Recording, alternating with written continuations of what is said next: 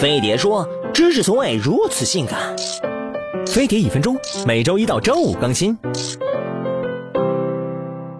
看阅兵，表弟只会对着炫酷的军装和武器流口水。要像哥一样侃侃而谈，吸引妹子注意，就得知道阅兵是在阅什么。一，我国阅兵式一共举行过十四次，都是为了庆祝建国。今年有点特殊，为的是纪念反法西斯战争胜利七十周年，让咱们别忘了被侵略的耻辱史，缅怀先烈。二，阅兵能凝聚民心，让咱们自豪感倍增。中国徒步阅兵整齐程度，只有朝鲜能跟咱比比，而方队规模那可是世界第一。三，阅兵是在向世界展示中国强大的军事实力，各类战车、火炮、无人机、歼击机、地空导弹、新型雷达等等，都是世界领先水平，许多是第一次亮相。四，这回阅兵首次设计了英模部队和抗战老兵受阅，首次安排由将军指挥领队，还首次邀请了俄罗斯等外国军队来参加，这么多个首次，肯定特别有看头。